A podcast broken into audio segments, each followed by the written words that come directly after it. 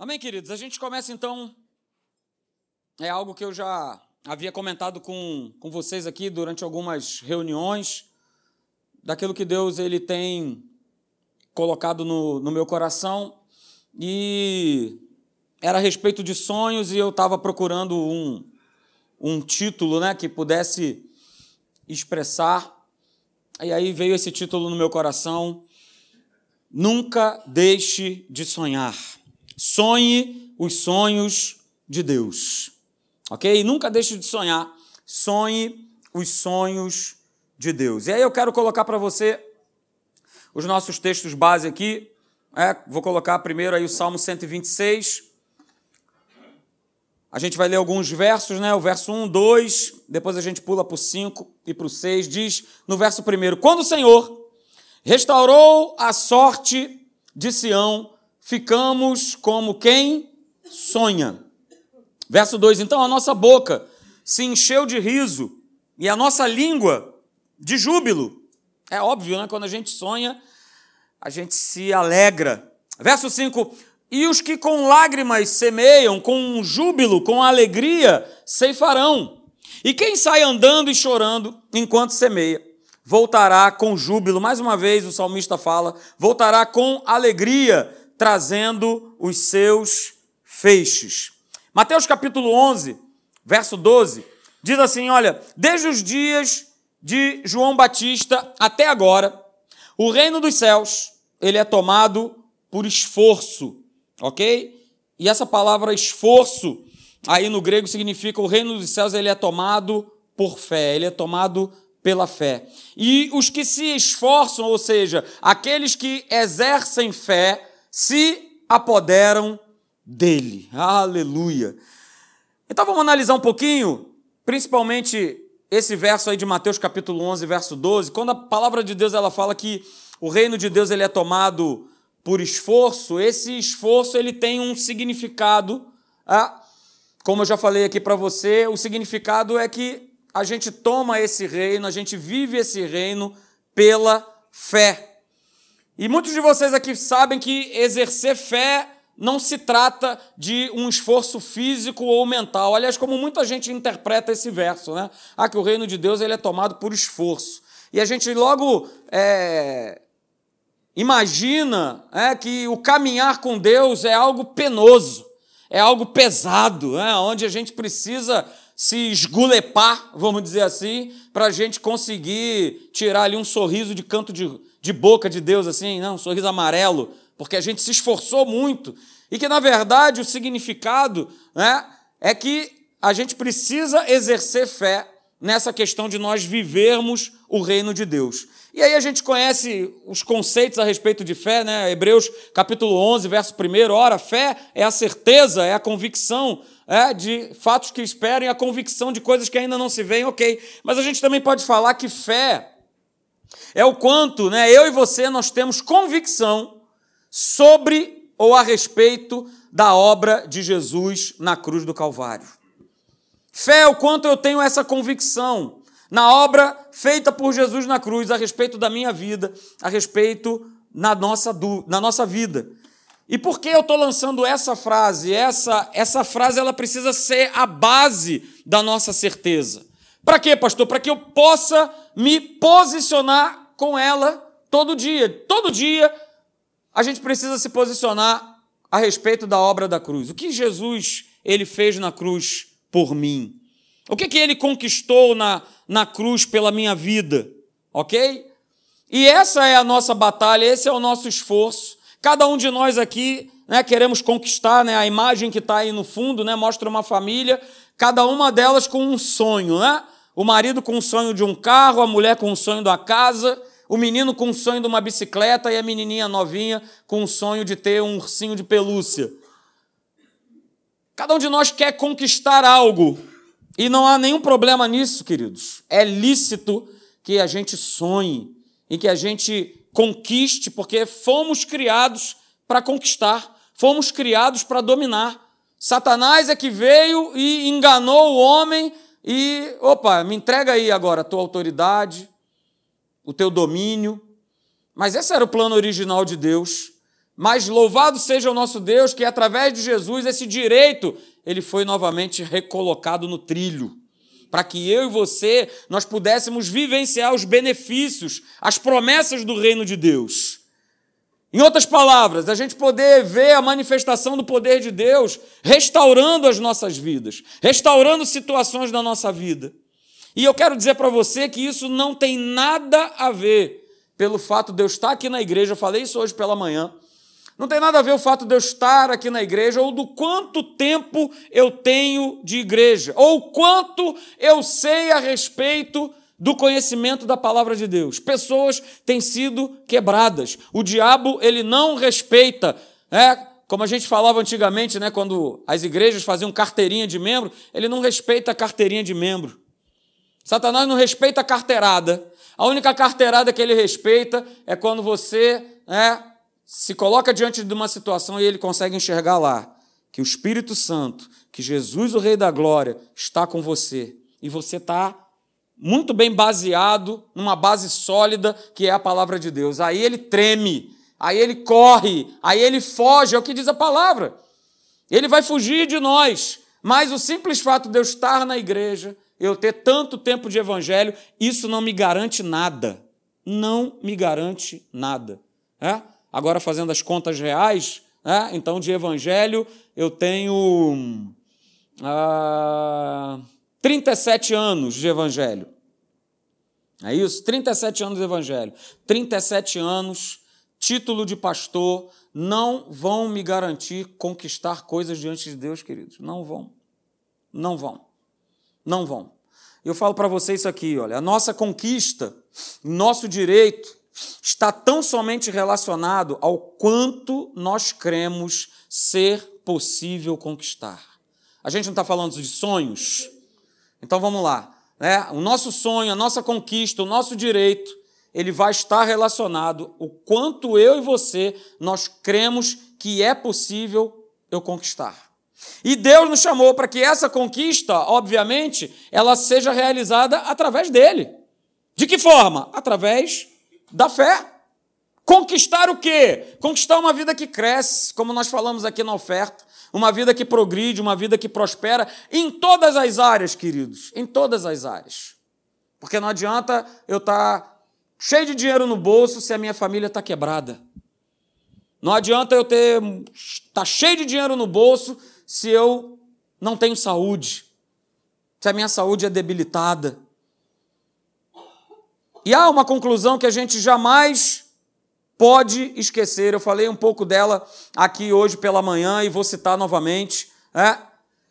Deus é bom, diga amém a isso. Amém. Deus ele é bom e ele tem sempre o melhor preparado para cada um de nós. Ele tem sempre o melhor, queridos. Ele tem sempre o melhor. Eu vou repetir. Aqui para esse lado. Ele tem sempre o melhor preparado para nós. Ele tem sempre o melhor. Ele não dá um jeitinho, ele não faz uma meia boca. Ele não bota um plastique. Quem é da época do plastique aí? Sérgio. De novo, Sérgio. Ele não bota um plastique, não é isso?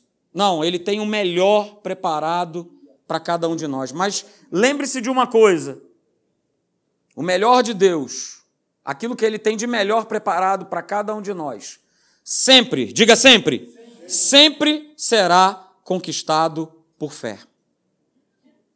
Sempre vai ser conquistado por fé. A gente precisa entender que a nossa conquista, ela não vem pelo natural, pela lógica. Até pode vir, ah, eu estudei, eu sou bem preparado, mas Deus está envolvido nesse processo? Deus está envolvido nesse sonho? Porque esse sonho, muitas vezes, conquistado de maneira natural, ele pode se tornar um pesadelo na tua vida. Quantos casamentos aqui eu conheço de pessoas que se uniram não porque tiveram uma confirmação e uma inspiração de Deus, mas porque alguém falou, eis que o Senhor vos fala, aleluia, e tal, e aí os cabras se juntam e daqui a pouco dá seis meses, um ano, estão se separando. O natural, na maioria das vezes, ele dá errado, mas a gente tende a querer que as coisas se resolvam pelo 2 mais 2. Tem que dar 4. Se não der, pronto. Há grandes complicações nisso aí. Então a gente precisa entender né, que essa conquista não vem pela tua habilidade de conseguir, porque muitas dessas conquistas elas acabam não envolvendo fé. A gente não depende de Deus para conquistar. A gente simplesmente conquista porque naturalmente a gente pode conquistar. A gente vê aqui na figura, né, tem ali né, o, o chefe da família, o pai da família sonhando com um carro. Mas se eu tenho dinheiro para comprar o carro e eu vou lá e compro, onde tem fé nisso? Nenhuma. Eu já tenho dinheiro, eu já sei o que, que é, o que, que eu vou comprar e tudo mais. Quero falar para você que, é, com certeza, tudo o que está diante de nós é maior do que a nossa capacidade humana de enfrentar. E aí eu quero abrir com você, aliás, eu coloquei o texto aí, Deuteronômio capítulo 8, capítulo 11, desculpa, verso 8, eu coloquei aí a versão da Bíblia viva, diz assim: Olha, com que cuidado, então, vocês devem obedecer a esses mandamentos que hoje eu estou transmitindo. Assim poderão ter forças, poderão ter fé para ir avante e conquistar a terra para onde eu estou conduzindo vocês. Em outras palavras, Deus está dizendo: olha só, é eu que faço, é eu que dou forças é eu que faço com que você vá avante. É eu que faço você conquistar a terra. Mas quem é que está conduzindo? Olha o final do verso. Quem está conduzindo é Ele. Nós precisamos nos submeter, nós precisamos deixar que Deus ele faça a nossa vida e não que nós venhamos a fazer a nossa vida. Ah, os planos dele são maiores, os pensamentos, os caminhos são mais altos do que os nossos. E ele quer conduzir, ele quer dar essa força, queridos maravilhosa. É? E no verso 23 desse mesmo capítulo aí de Deuteronômio 11, eu vou ler para você, verso 23 e 24, diz assim, olha, então fazendo isso, o Senhor arrancará as nações, entregando todas elas nas mãos de vocês, por maiores e mais fortes que sejam comparadas a Israel.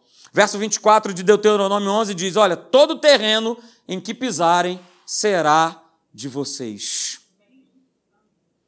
Então vamos lá, queridos, como avançar, como conquistar situações que estão acima da nossa capacidade de obter. Como conquistar, como realizar sonhos, se esses sonhos estão acima da nossa capacidade de resolver, de conseguir, de realizar. Eu não sei se é um, teu, é um sonho teu, mas eu tenho esse sonho. Ah, como fazer para conquistar pessoas da nossa família que ainda são incrédulas, que ainda não tiveram um encontro com Jesus. Para muitos, né, como, como conquistar o sonho de ter a sua, a sua casa própria. Como a gente vê aí na, na imagem, né, como conquistar de repente um emprego melhor. Eu vou te responder que se não for crendo em Deus, se não for crendo que Deus nos dará e que pertence a nós, a gente não vai conquistar. Se eu não crer que Deus ele vai me dar aquilo que me pertence, eu não vou conquistar. Não tem como. A gente está falando de sonhar. E eu falo para você: o dono, o dono do sonho chama-se Jesus, o Rei da Glória. E se eu não crer nesse Deus, se eu não crer nessa obra maravilhosa, eu não vou conquistar. Filipenses capítulo 2, verso 13, e você conhece o texto, Filipenses 2, 13. Na verdade, é como se a gente estivesse fazendo uma comparação com a terra prometida, com algo que precisa ser conquistado. O texto fala que Deus, ele diz: Olha, sou eu quem efetuo em vós o querer e o realizar, segundo a minha boa vontade. Está falando de conquista, está falando de algo que já foi prometido por Deus. Então a gente poderia dizer né, que a nossa terra prometida, a realização do nosso sonho, né, é o local onde justamente esses sonhos, esses desejos, eles são gerados no coração de Deus por nós. São gerados no coração por Deus. e eles são concretizados e eles serão realizados. Mas a pergunta que eu faço para você é: o que que, o que que nós temos feito com os nossos sonhos, com os nossos planos, com os nossos desejos, com os nossos objetivos? Será que você ainda sonha? Ou será que, como muitos, né, viver virou apenas sobreviver? Porque muita gente vive na igreja, vive o dia a dia da igreja, vive a liturgia da igreja e apenas sobrevive. Aquela pessoa que muitas vezes a gente pode encontrar e a gente perguntar: e aí, como é que você está?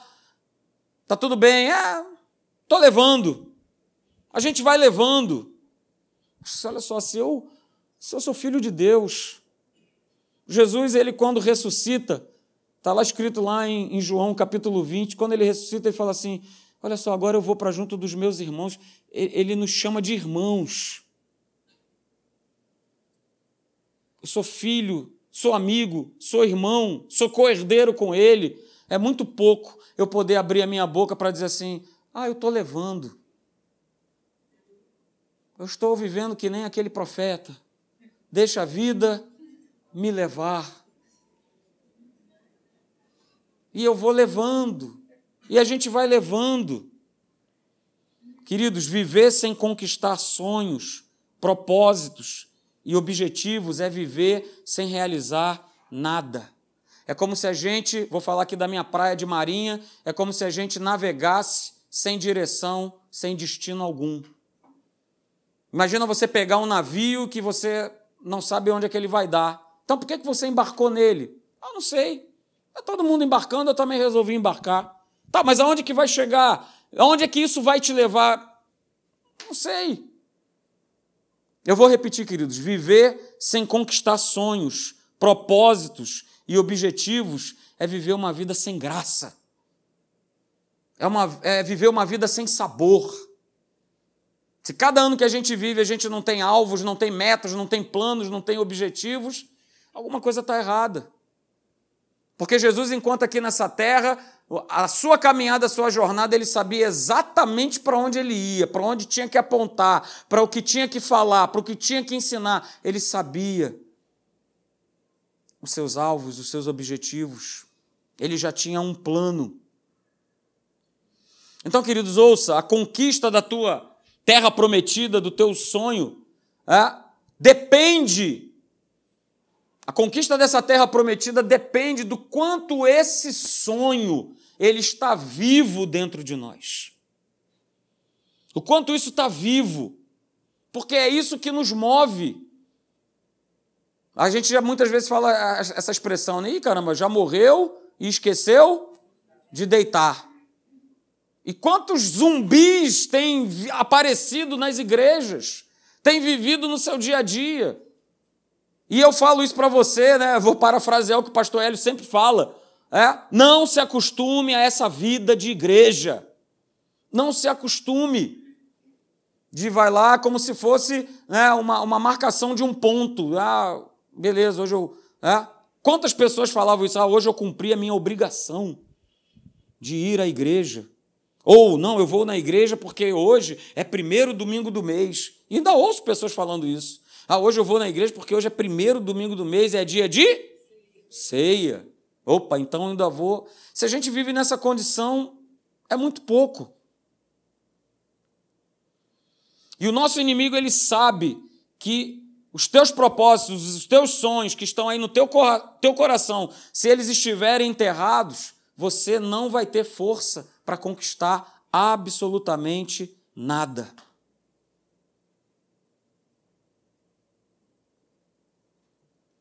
E a base, queridos, para a gente ter um, um final, né, um destino incrível, é a gente estar tá baseado num sonho incrível.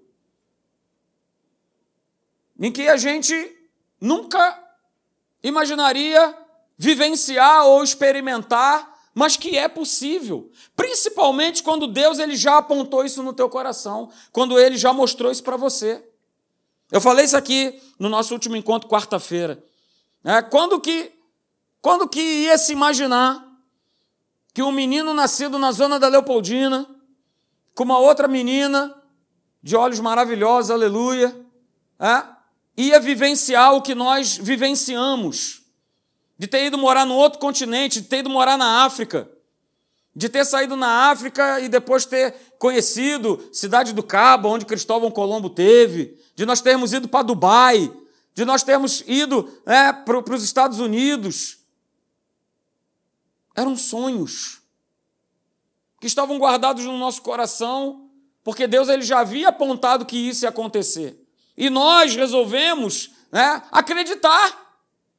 E de encontro a tudo. E de encontro, por exemplo, no meu caso, num processo seletivo, onde milhares de pessoas querem essa vaga. Ah, então você foi escolhido porque você era o melhor, era o mais isso, era o mais aquilo. Eu fui escolhido porque houve a mão de Deus, houve a intervenção dele. Ele já havia determinado em 2015 vocês vão estar lá e vocês vão estar lá. Mas eu preciso crer, porque até então todo ano passava o processo seletivo e eu nunca e eu nunca acreditei que aquilo ali era para mim. Até o momento em que Deus me fez acreditar. Marcelo, isso é para você. Vai, você vai estar tá lá. E é lógico, se é um sonho de Deus, há um propósito, há um plano, há um projeto dele. Não foi só um, projeto e um plano de, de curtição. Mas quando nós estávamos lá na África, a gente pôde é, ajudar. Quantos estavam aqui quando o pastor Clement veio aqui pregar, né, no último dia do ano? É isso? Nós podemos ajudar o ministério dele lá na Namíbia. Esse era o plano maior de Deus, por isso nós estávamos indo para lá. O bônus foi ter ido para outros países, foi ter conhecido outras culturas, esse foi o bônus.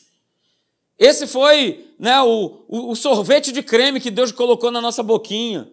Mas a, a principal missão era poder estar lá ajudando. Fazer viagens, viagens missionárias como nós fizemos, lá para o norte da África. E viver aquela realidade que acredito que todos vocês aqui, ou a grande maioria, só conhece através do Discovery. E nós estávamos lá vivendo essa realidade. Então, como é que pode alguém vindo de um berço talvez não tão elevado, mas Deus, queridos, ele nos eleva ele nos muda de patamar, ele coloca exatamente onde ele quer que nós estejamos, independente da tua condição social, da tua condição financeira, da tua condição intelectual. Se ele disse que vai fazer, ele vai fazer. Se ele disse que você vai morar lá do outro lado do mundo, você vai. Porque ele disse que vai. E ele vai dar toda a condição para que você esteja lá. Queridos, chegar à terra prometida só depende de você. Deus ele vai nos direcionar, ele nos direciona. Mas o que eu preciso fazer, pastor, para chegar até lá, para conquistar? Eu quero mostrar para vocês aqui três atitudes que servem como, como pilares de uma ponte que ligam né, o nosso sonho à realidade. A primeira delas, a primeira atitude, é essa aqui, ó. Primeira atitude é crer que é possível. Essa é a primeira atitude. Hã? Ir para a Namíbia, ir para a África, a primeira coisa que, primeiramente, eu tive que crer foi isso. Eu tive que crer. Crer que seria possível. E veja, é bem diferente de, de esperar que é possível, é crer que é possível. Lá em Lucas 1, capítulo 1, verso 37, né, quando o anjo ele aparece a Maria mostrando todo o plano de Deus para a vida dela, e ela dá aquela, né? Como eu dei também, África, como assim? Como ela deu também, o quê? Não, minhas filhas, no leão, ai meu Deus, o elefante, a girafa.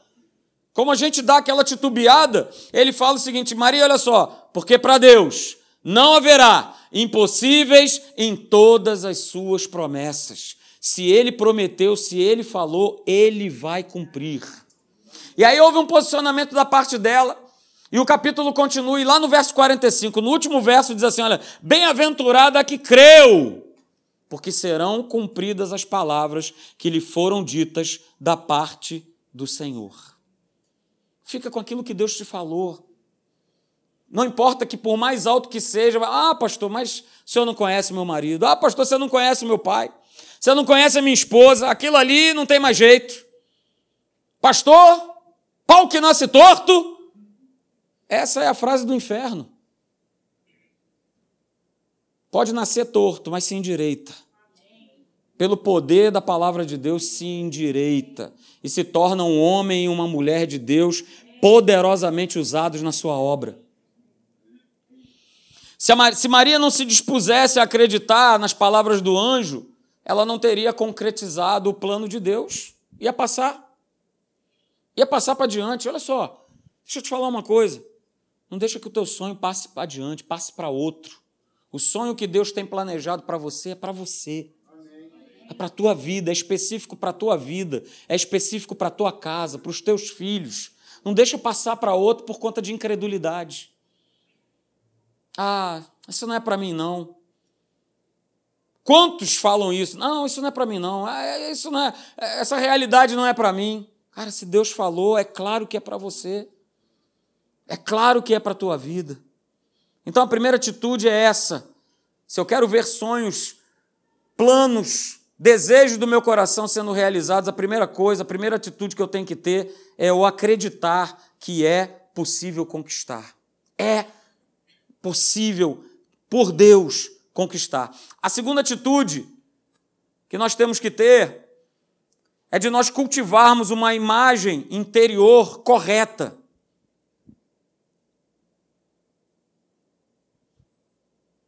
Será que nós temos tido uma imagem do nosso interior diferente da imagem que Deus tem ao nosso respeito? Se eu tenho uma imagem errada, Cara, cancela para ontem a imagem errada que você tem e fica com a imagem que Deus tem a respeito de você. Nós precisamos enxergar a vida pelo ângulo de Deus e não pelo nosso ângulo. Porque nós vamos sempre querer enxergar pelo ângulo natural. Falei isso aqui hoje pela manhã, por aquilo que a gente sente, por aquilo que a gente vê. A gente vai querer enxergar as situações por esse ângulo, o ângulo natural.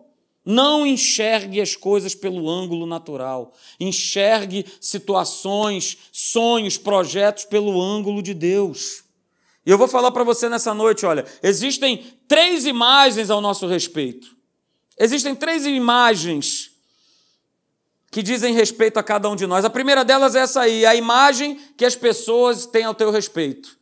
E sabe qual é a imagem que as pessoas têm a respeito? Na maioria das vezes é uma imagem distorcida, é uma imagem ruim.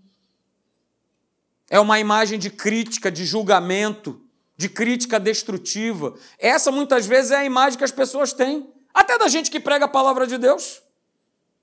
Ah, porque eu, eu gosto do pastor Zequinha, mas do pastor Marcelo, não. Pastor Zequinha que é bom, ah, pastor Marcelo. E as pessoas fazem isso. Ah, pastor, eu tenho que me preocupar com, as, com a imagem que as pessoas têm a meu respeito? É óbvio que não. Mas muitas vezes a gente se preocupa demais do que as pessoas pensam e acham ao nosso respeito. A gente tem uma preocupação e valoriza excessivamente do que elas pensam ao nosso respeito. Errado. A outra imagem é essa, a própria imagem que você tem de você. Qual é a imagem que você tem de você? É aquela lip hard? Oh, dia, Rosa, não vai dar certo, não faz isso. Oh, a gente, eu e você, nós somos para-raio do inferno. Ai, ai, meu Deus. A imagem que você tem de você mesmo é de coitadinho? Você quer que todo mundo tenha pena de você. Ah, pastor, mas você não sabe. Olha, é que na minha infância, né, eu fui trauma disso, trauma daquilo, eu passei aquilo outro. Puxa, é essa a imagem que você tem feito de você? A terceira imagem é essa aí. É a imagem que Deus ele tem ao teu respeito.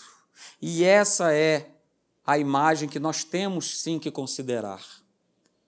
É a imagem que ele viu, né, quando ele olhou para a vida de Gideão e o camarada estava lá, ó, tremendo as pernas, se escondendo. Mas o que, que ele declarou para Gideão? Rapaz, homem forte, corajoso, vai lá libertar o meu povo. E o cabra chato, Senhor, mas me dá uma prova.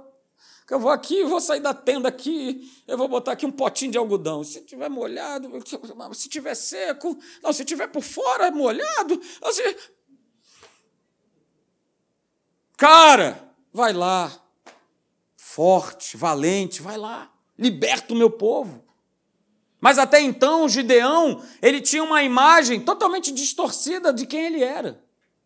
Mas Deus não tinha essa visão e essa imagem a respeito dele. Assim como ele não tem essa imagem e essa visão ao nosso respeito. Porque quando ele te olha, quando ele olha a Mariette, ele olha Jesus, o Rei da Glória. É a imagem que ele tem. Quando ele olha para Telma, ele olha a imagem de Jesus, o Rei da Glória. Quando ele olha para cada um de nós, ele vê a imagem de Jesus, o Rei da Glória. Então ele pode justamente declarar isso, cara, você é forte, você é valente. Fique com essa imagem. Porque a primeira e a segunda imagem não vão adiantar absolutamente nada para você. Porque elas são, as duas primeiras imagens, elas são manipuláveis. O inferno manipula muito bem isso aqui. Manipula as pessoas, manipula muitas vezes a nós mesmos. Não é isso? Eu falei de manhã, Efésios capítulo 4, verso 27, e nem deis lugar ao diabo. Muitas vezes a gente dá. E a gente é manipulável, e aí a gente fica com a imagem que Satanás quer que nós tenhamos e carreguemos. Miserável, pecador, olha aí, ó, mais uma vez, pisou na bola, desgraçado. E a gente vai, opa, é isso mesmo. É verdade, não é que é verdade? Não tire conclusões baseadas no que você sente, no que você percebe. A gente precisa vivenciar dia a dia, né? É a nossa nova identidade que nos foi dada. 2 Coríntios, capítulo 5, verso 17. Você conhece? Se alguém está em Cristo, é nova, é nova criatura. Quem é nova criatura aqui, querido? Diga amém. Se você é nova criatura, olha só, as coisas antigas, passadas, ficaram para trás, já passaram. Olha, ele fez tudo novo. Ele quer fazer tudo novo na minha e na tua vida todos os dias. Então vamos lá, pastor, como é que eu posso cultivar uma imagem correta do meu interior, ao meu respeito? Vou te falar, renovando todo dia a tua mente, a tua mentalidade com a palavra de Deus. Todo dia. Todo dia todo dia, ter comunhão com Ele. Para que aconteça o quê? Aconteça que eu e você, nós venhamos ser transformados. Porque cada um de nós aqui precisa ser transformado. Segura aqui para eu levantar outra perna. Todos nós aqui precisamos. Aquele que julga que, ah, não, mas eu já estou num nível, sabe, pastor? Eu já estou numa fase, sabe? Se o cara vem com essa conversa para cima de mim, é porque ele está mal. E ele precisa crescer, ele precisa amadurecer. Então, queridos, olha só. A verdade, ela mostra quem realmente nós somos e aquilo que nós podemos conquistar. Se eu e você nós não cultivarmos uma imagem correta a respeito de nós mesmos, você pode ter certeza que o inimigo ele vai nos convencer que as outras duas imagens é que são reais para a nossa vida. A palavra de Deus ela precisa ser a nossa imagem. A terceira e última atitude é essa aí. Fala a respeito de determinação. Determinação. Terceira atitude é essa. É, é a atitude da determinação. E, queridos, determinação muitas vezes nos mostra é, que nós esperarmos, nós perseverarmos, é uma atitude que precisa ser necessária.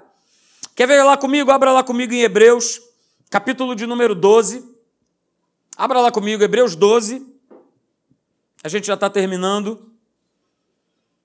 Hebreus capítulo 12, do verso 1 ao verso 3.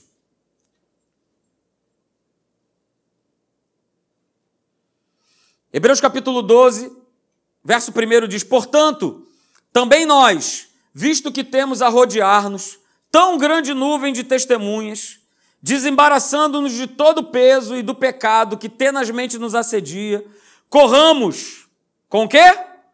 Com perseverança. Corramos com perseverança a carreira que nos está proposta. Verso 2: Olhando firmemente para o Autor e Consumador da nossa fé, Jesus, o qual, em troca da alegria que lhe estava proposta, suportou a cruz, não fazendo caso da ignomínia, e está assentado à destra do trono de Deus. Verso 3: Considerai, pois, atentamente aquele que suportou tamanha oposição dos pecadores contra si mesmo, para que não vos fatigueis desmaiando em vossa alma. Queridos, seja determinado em crer, em confiar e em esperar aquilo que Deus tem de melhor para a tua vida. E determinação, determinação é algo que contagia. Determinação é algo que muitas vezes acontece dentro de um ambiente de fé, de um ambiente que é propício para que você seja determinado. E eu falo para você nessa noite: se a gente conviver é, com pessoas que já desistiram de sonhar e de conquistar, dificilmente nós vamos atingir os nossos sonhos e os nossos propósitos. E isso é algo que a gente precisa levar em consideração. Quem tem andado comigo? Com quem eu tenho andado? Com quem eu tenho andado? Com quem eu tenho compartilhado? E a gente vai falar, como a gente está falando aqui de sonhos, a gente vai falar bastante aí nessa série a respeito de José. José, maravilhosa a vida de José, ok. Mas ele deu uns vacilos, né? O primeiro vacilo dele foi o quê? Compartilhar os seus sonhos com quem? Com seus irmãos. Então, tome cuidado com quem você tem compartilhado os teus sonhos, com quem você tem falado.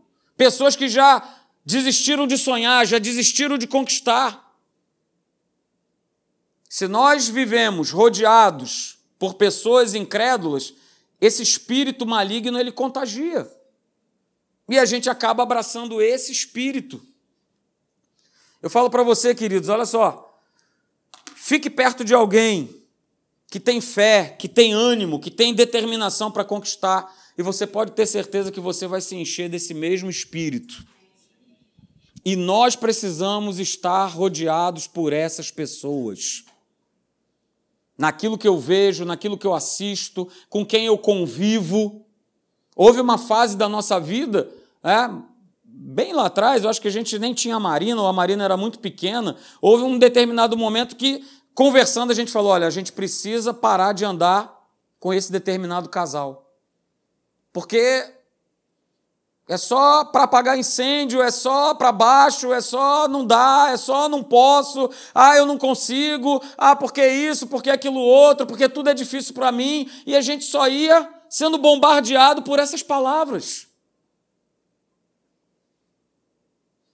Ah, pastor, mas vocês não tentaram reanimar, né? Tentamos, obviamente. Tentamos falar, não, não, olha, não é isso, não, mas não, mas incorporou dentro de si uma imagem o quê? Errada a respeito de si mesmos. Então fique perto. E queridos, para nós encerrarmos, né? A vida de um modo geral ela é assim. A gente só sonha aquilo que a gente vê, aquilo que a gente enxerga.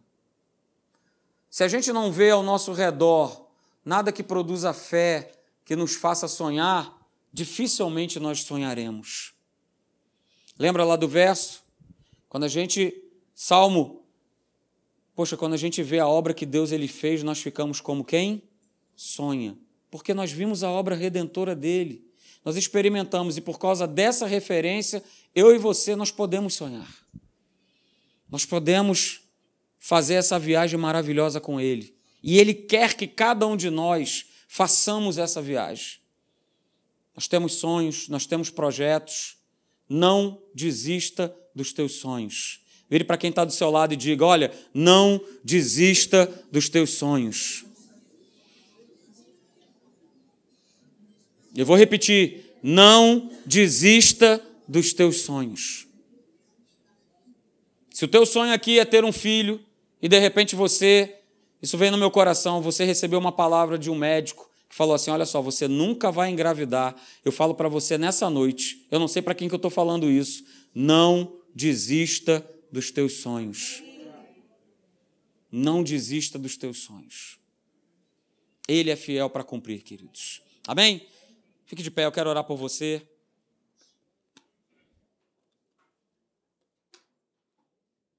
É só o início, hein? Tem muita coisa boa pela frente para a gente poder compartilhar.